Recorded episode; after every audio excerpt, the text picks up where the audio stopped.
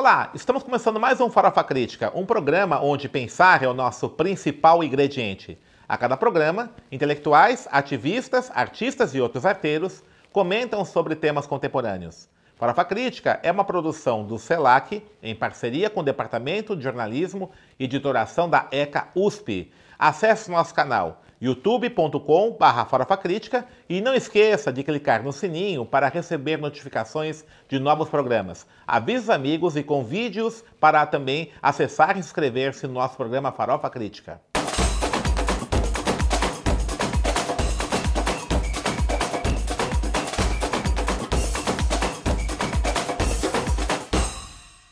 E o Farofa Crítica de hoje recebe Eva Santos, professora da Faculdade Integrada de Guarulhos e da Rede Municipal de Ensino. Eva Santos também é doutoranda em História pela Universidade de São Paulo e pesquisadora do LEMAD, Laboratório de Ensino e Material Didático aqui da Universidade de São Paulo. Eva, obrigado por ter aceito o nosso convite. E queria que falasse um pouquinho da sua pesquisa né, sobre as culturas indígenas, né, que você tem pesquisado, quais são as temáticas. Sim, eu que agradeço o convite. E as minhas pesquisas, é, elas se iniciaram há algum tempo, já no período da graduação, e eu comecei a pesquisa é, analisando e fazendo um levantamento da produção de material é, impresso, didático específico para as escolas indígenas. E por meio dessa primeira pesquisa, aí eu entrei em contato com as condições das escolas indígenas, com a formação de professores, também por conta do meu trabalho é, como professora, é, também aprofundei a pesquisa sobre a temática da Lei 11.645 e de como ela vem sendo é, implementada. Atualmente eu trabalho bastante também é, dando oficinas e cursos de formação para professores na área da Lei 11.000, especificamente sobre a temática indígena. Como é que tem sido essa aplicação? Né? Só lembrar, a, a Lei 11.000 645, né, foi uma modificação da Lei 10.639, né? A 10.639 colocava a obrigatoriedade de ensino de história e cultura africanas, né? E a 11.645 incluiu aí a história e cultura indígena, né? É, a gente sabe, tem muitos, muitas é, informações sobre as dificuldades de implementação da lei é, 10.639, né? E agora eu queria saber um pouquinho da 11.645, né? Qual a dificuldade que tem? É. São as mesmas ou são piores? Elas são piores são um piores? pouco, é, até é, por é. conta da diversidade dos povos, que no Brasil são mais de 305 povos, uhum. falantes de mais de 250 línguas. E, fora isso, todas as especificidades das das aldeias indígenas, porque ainda que a gente fale de um mesmo povo, por exemplo, o povo guarani, que é o povo mais numeroso, ele não está só no Brasil, ele vive, está em outros países e se divide por vários estados e, e, e existe um pouco de diferença, embora a, exista, né, em relação às populações indígenas, uma situação caótica que se agrava a cada momento. Sobre a lei, a, a grande reclamação dos professores, é, é, ela se assemelha um pouco em relação as reclamações, as queixas sobre a Lei 10 mil, porque naquele período, é, em 2003, ainda não tinha tantos professores que tiveram na primeira formação, né, na formação inicial, é, não tinham disciplinas é, sobre história da África e dos, dos afro-brasileiros. É, e em relação à temática indígena também é, é bem complicado por conta disso.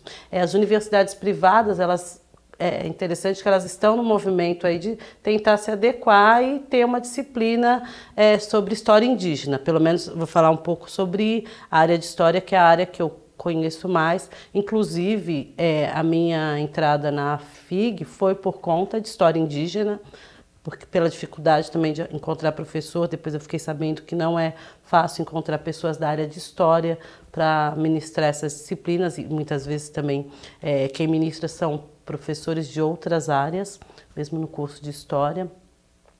É, e aqui, por exemplo, no curso de História da USP, não tem ainda uma disciplina voltada para a história indígena. Isso que eu perguntar para você, você não. formada aqui na, não, não tive, história, né? É. não, não tive. E ainda não tem? Não tem e nem ainda. perspectiva de ter? É, as discussões, mas não se chega é. a um acordo. E aí o que os professores fazem, pesquisam a temática? É, incluem é, abordam né, a discussão em algumas optativas, o que também não contempla a quantidade de alunos, nem todo mundo consegue. Eu tive a sorte na graduação de fazer parte de um projeto é, que começou, eu não vou lembrar a data. Eu entrei no projeto no final de 2009 e fiquei até 2013, que era um projeto, na verdade, quem é, o edital do projeto foi é, quem conseguiu foi uma professora que tinha sido daqui da, da USP e estava na PUC no período, que era a professora Circe Bittencourt, e era o projeto, o edital que ela mandou, a pro, proposta né, do projeto, era um, dentro do programa Observatório da Educação Escolar, indígena no caso, né, porque tinha o Observatório da Educação Escolar e o da Educação Escolar Indígena, e eu entrei num dos projetos proposto por ela, que era um Momentos e Lugares da Educação Escolar Indígena. E aí fiquei um período bem grande nesse projeto, assim, fiquei o período todo, inclusive depois como voluntária até o final do projeto. E aí eu consegui conhecer muitas aldeias, entrar em contato com os professores, porque eu também naquele período em 2009, meu conhecimento era aquele de televisão que todo mundo tem e, e da né? escola, a precariedade uhum. daquilo que aprendi na escola, né, na década de 80, 90, quando uhum. estudei. Então. E os materiais didáticos, como é que, como é que é, ainda há uma retratação preconceituosa, folclorizada dos então, povos indígenas? Como é que é? O atual, assim, voltado para a escola regular, ele, ele não traz tanto folclore, assim, folclore traz bastante. Na verdade, há uma mistura muito grande quando se discute a temática indígena e assim como a temática africana, Sim. né? Uhum. Também, principalmente material voltado para a literatura infanto-juvenil. É, uhum. Tem umas coisas assim que parecem bonitinhas, mas quando a gente vai analisar mesmo o conteúdo, são terríveis.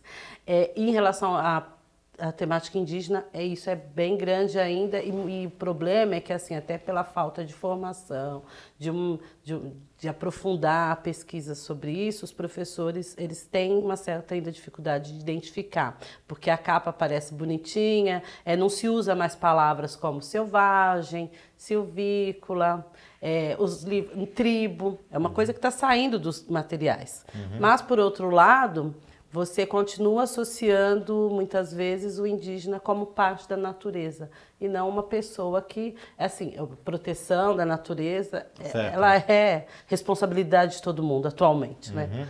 E ainda colocam lá imagens de indígenas abraçados com a né? onça. É. E quando a gente vai pesquisar, a gente sabe, é um animal temido por todos Sim. os povos. Então, é, então mistura. É, existe aquela mistura ainda é. do indígena como alguma coisa que é parte ali, faz parte do. É, é do é, animal. é bem ruim é, isso, fauna, mas é, da fauna, da flora do lugar. E também falas como ah, como cuidar do indígena, uhum. né?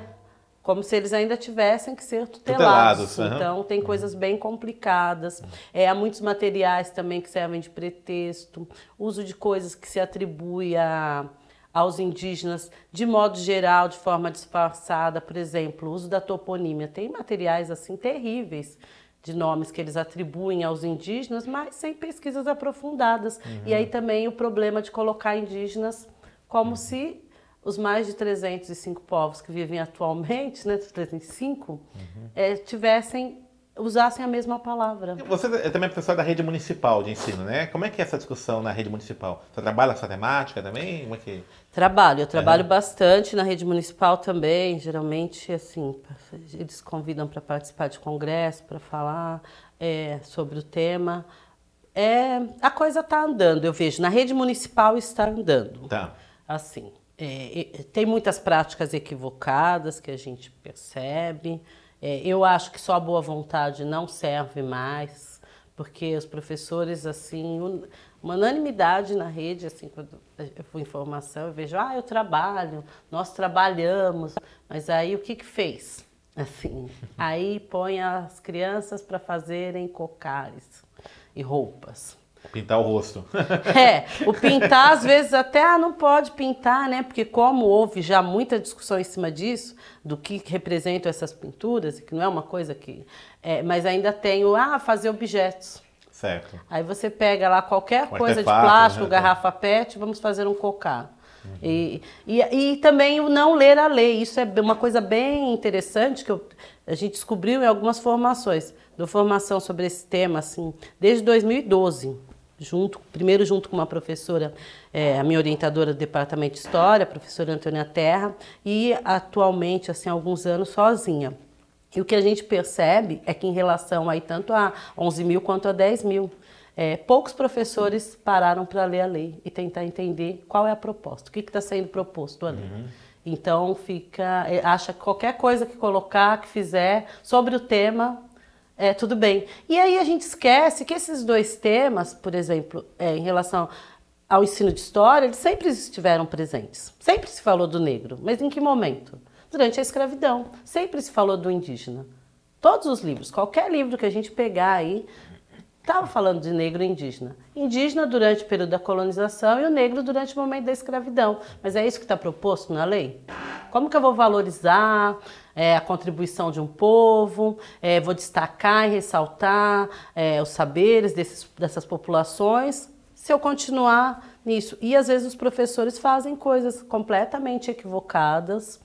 É, sem discutir, sem questionar, por exemplo, Lenda da Mandioca, é um clássico ainda nas escolas. Uma lenda horrorosa que fala que uma comunidade indígena acaba levando uma menina à morte, né?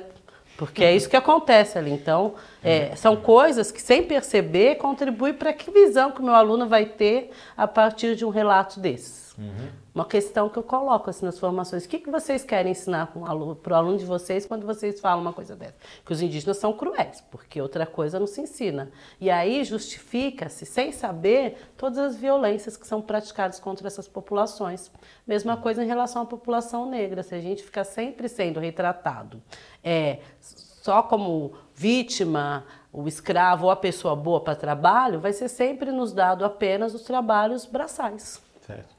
Me diz uma coisa assim, o, a gente observa, né, pelo menos é uma observação que eu tenho, né, a princípio, ser que esteja enganado, que uma parte dos trabalhos sobre os povos é, indígenas, povos originários, são no campo da antropologia, aqui na história. Por que acontece isso?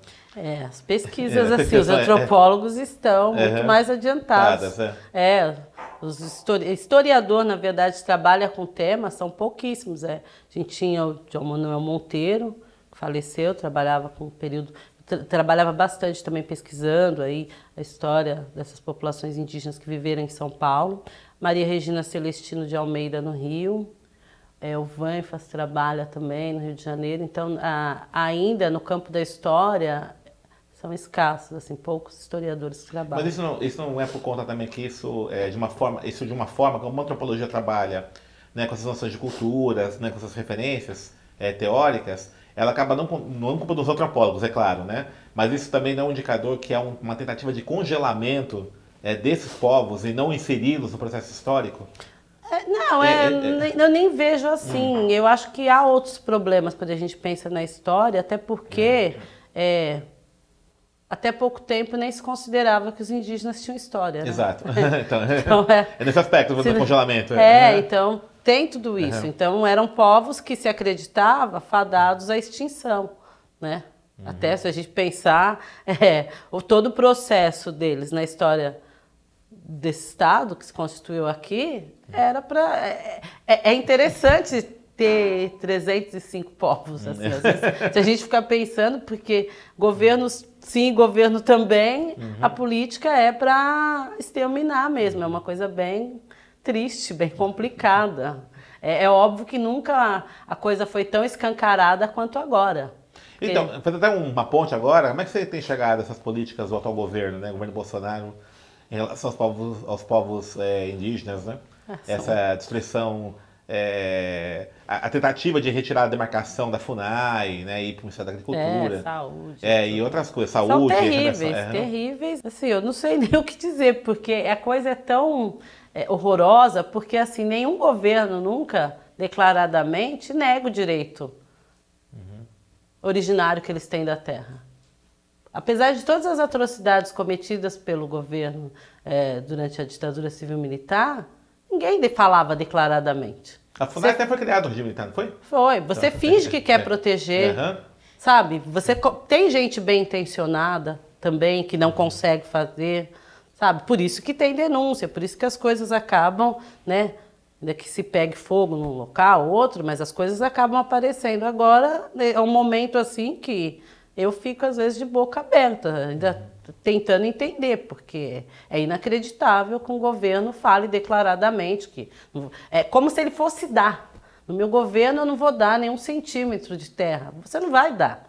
A terra já é deles. E, e é, e, e, até assim, é uma coisa bem maluca, porque na verdade o indígena ele não é a posse, é o uso, é o, o poder reproduzir a, o modo de vida. Então, são outras questões que estão colocadas ali e a terra é fundamental para a manutenção. Por outro lado, a gente sabe, isso vai fazer com que a violência aumente, porque é, atualmente, assim, a gente vê que é o povo que está sendo mais é, contundente no protesto, mais, mais contundente nas brigas e, e, e todo momento a gente é protesto, é, é luta e eles falam as coisas. Eu estive presente esse ano no acampamento Terra Livre que é uma semana lá em Brasília. E a coisa a gente fica assim de boca aberta, porque a, a, eles, com todas as dificuldades, conseguem se articular e falam e dão a cara para bater o tempo todo. Sim, eu acho, não sei como vai ficar. é, até porque se a gente pensar esse governo, a gente não sabe como vai ficar para ninguém. É, ninguém. É, eu acho que para uma população que já vive precarizado o tempo todo, independente da coisa ser declarada ou não, porque. A coisa mais é violenta, isso, né? É, vai ser violento, como está sendo, né? Uhum. E muito em função também, né? Não sei o que você acha disso, é, em relação dessa questão explosiva do Brasil, né? Que é a posse da terra, né? Quer dizer, aí, aí você tem um governo que observa né, nas entrelinhas, que a, ou nas linhas mesmo, nas entrelinhas, que a, a, proposta dele né, é uma economia baseada no agronegócio, no agrobusiness, né? então ele tem uma vinculação muito forte com esse setor, é, a questão da terra é explosiva, né? E Sim. aí a, o que pega na questão é, dos direitos dos povos indígenas é a questão da terra. Né? Da terra, é. é. Então isso é uma coisa que tem pego bastante, né? É, você, tem, você tem notícias desses conflitos é, entre latifundiários e povos indígenas tem aumentado, tem crescido nos últimos tempos? Essa... Não, ele vem aumentando assim, porque independente de governo, porque hum. mesmo na, nos governos anteriores, tem algumas regiões que elas são de conflito contínuo e constante. Por exemplo, sul da Bahia, hum. tem lá o até o professor Casenha Gatu, ele sempre vem para São Paulo, a gente se encontra e relata. Então, a violência é muito grande, é que é uma coisa que não é divulgada. É, não, a gente não tem notícia, a população, mas Mato Grosso, e atrocidades assim. Estupro é uma coisa muito forte cometida muito por comum, esses né? grupos é. é, para tentar desestabilizar ainda mais, fragilizar ainda mais esses grupos. Então tem locais assim que é. Mas mesmo aqui em São Paulo, esses dias mesmo eu estive na aldeia do Jaraguá e aí estavam falando sobre o assassinato de um rapaz e aí ninguém sabe é, há um descaso para se cuidar, se resolver. A gente sabe que não é, infelizmente, é, não se restringe à população indígena, é uma coisa da po população mais pobre, mas em relação a alguns grupos é, existe uma desculpa, ah, bebeu, ah, sempre uma desculpa para não fazer nada, como se fosse uma coisa interna e deixa assim mesmo e não se cuida, não se investiga, não se vai atrás. Agora, pensando na terra, assim, só é, para é, não é só uma questão do lugar de morar. Assim.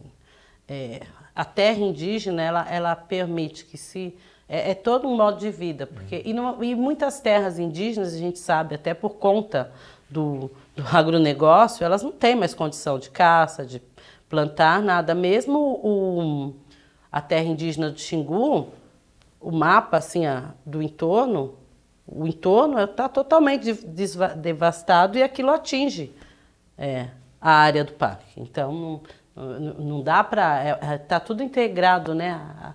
O meio ambiente, a natureza. É, é um sistema que está integrado e uma coisa prejudica a outra. Mas, ainda assim, o, o ter um espaço para viver é, sossegado, você consegue constituir escola, você tem direito à saúde, porque, na verdade, esse governo ele está precarizando todos os outros setores.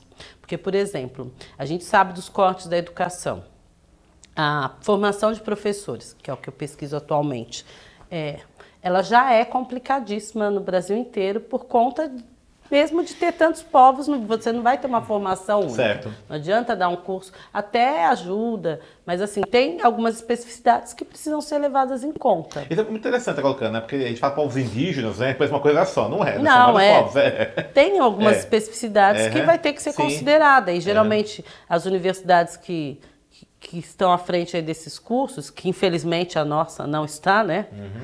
assim, a USP também. Ainda o centrismo. Não, é interessante, assim, não. É. Cinco povos aldeados no estado, fora essa é a quarta maior cidade em número, né? Atualmente, acho que os dados ainda são esses, mas não tem informação aí ainda aqui para professores indígenas. É, mas, por exemplo, eu estive na UFMG e não se sabe. Ia chegar uma nova turma, porque uma estava completando o ciclo de formação para professores, né? Professores Criabá, é, Pataxó, sobretudo, Machacali, e não se sabe se vai continuar, por conta do corte de verba, que geralmente alguns grupos são os mais atingidos. Quando é para ter o corte, o corte chega primeiro em algumas áreas que são mais é, a palavra é muito ruim, mas é isso. Parece que essa é a importância.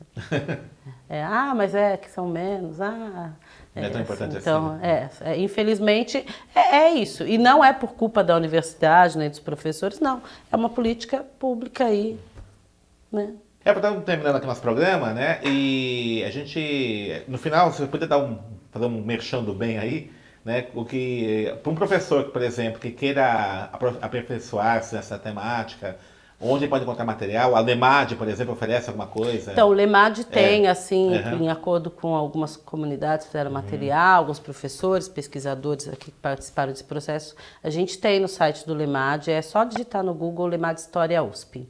Lemad é, História USP. É, é, é Demudo. L-E-M-A-D-A D, D, D mudo. É. é L-E-M-A-D. História USP. A gente tem alguns livros que foram produzidos para as escolas indígenas, na certo. verdade, é, que estão digitalizados. A gente conseguiu autorização para digitalizar e tem vários. O acesso é livre, então? Livre, acesso aberto, é. Tá. Acesso livre. Tem também uhum. bastante sequência didática que não é para o professor usar daquela maneira, mas ele certo. pode ver o que, que interessa para ele, para o que ele pretende fazer. É, eu acho também que os professores têm que tomar muito cuidado com uma coisa que é a tendência, eu considero um fetiche. É, levar indígena para a escola. Tá. Eu acho bacana levar, claro, uhum. mas assim, você não fez nenhum trabalho sobre. Certo. Uhum. E aí você leva para passar constrangimento indígena, porque às vezes vem cada pergunta assim das mais ridículas que não deveriam estar dentro da escola, sabe? É, ah, coisas absurdas, assim, já vi relato. Então, assim, eu acho que antes de, da gente levar alguém para a escola, porque eu acho que o indígena na escola é bacana, é porque ele vai ajudar a sanar algumas coisas e falar daquele convívio dele, da comunidade dele mais próximo, fazer aquilo. Mas você tem que ter uma pesquisa antes, pelo menos de quais são os povos, porque muitas vezes também as escolas chamam e aí chega aquele indígena de um grupo tal, ele tem que dar conta de saber a história dos, de todos os indígenas do Brasil inteiro, uhum. porque perguntas desse tipo. Então eu acho que infelizmente não adianta mais também ficar com a desculpa de que ah, eu não tive formação, nós não tivemos formação. Uhum. É, a gente sempre buscar, a gente né? tem que buscar informação. é. Quer trabalhar com o tema, tem que buscar informação. Uhum. Assim, da mesma forma como pensando na lei 10 mil, também da formação, tem gente. Ah, ele fala Áfricas. É. Ah, é um continente. E parou por aí, porque todas as outras falas, as práticas, o que vai elaborar, coloca tudo num conjunto. Uhum. Então, assim, pega um povo só, pesquisa, uhum. é, fala para o aluno, olha, não temos condições de saber de todos os povos. Eu pesquiso esse tema há mais de 10 anos, assim, e eu não sei quase nada. Eu sei um pouquinho, muito pouquinho dos Guarani, que é o povo que eu tenho mais proximidade. Sei um pouquinho sobre educação escolar, sobre material. Agora estou aprendendo um pouquinho sobre formação, mas também sem a menor pretensão de dar conta de tudo, porque é muita coisa, é muito difícil. Enfim, vestir essa da humildade, né? É. e aprender. É, obrigado, Lindinha. Obrigado, Valeu, obrigado. parabéns aí pelo seu trabalho, ótimo, né? Acho que vamos ver se a gente. Uma coisa importante, né? Que a, a 11645 é a LDB, né? Só esquece disso, ela altera Sim, a LDB, é, né? Também. Então não cumpri-la, você não está cumprindo a lei maior aí da é. educação brasileira, e, né? E eu acho que então, é a isso. grande forma para a gente garantir que essas populações no futuro sejam de fato respeitadas é, como são sujeitos de direito. A gente Beleza. pode esquecer isso. Fundamental. Obrigado, Eva. Valeu. Então, encerrando mais um Farofa Crítica. É, acesse o nosso canal youtube.com.br Farofa inscreva-se e acesse e clique no sininho, melhor dizendo, para poder receber notificações de novos programas. E para encerrar esse programa, que teve a presença aqui da professora Eva Santos, uma frase de Orlando Vilas Boas. Os povos indígenas deram uma terra para os brancos construírem uma nação. Essa dívida ainda não foi paga.